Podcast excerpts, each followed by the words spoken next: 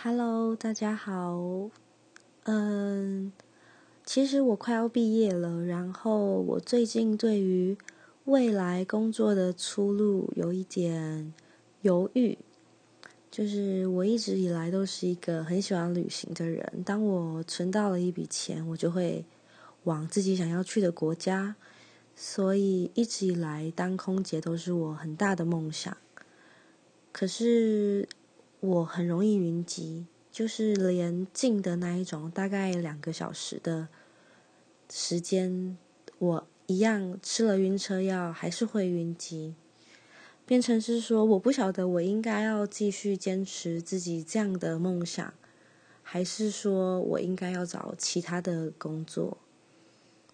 我也有想说，可以退而求其次去选择考地勤，可是。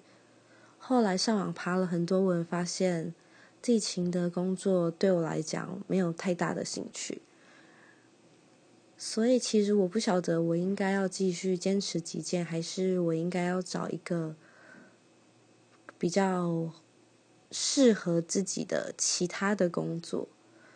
可是我真的还蛮想当空姐的，但是对于晕机这个部分，我又不晓得该如何是好。而且听说在考空姐考试的时候，好像会有一个就是体验吧，就是确保你，哎，应该是说会让你知道你是不是真的能够胜任这份工作。所以我很担心，我做了很长一段的准备之后，结果还是会被刷下来。所以如果是你们的话，你们会做什么样的选择呢？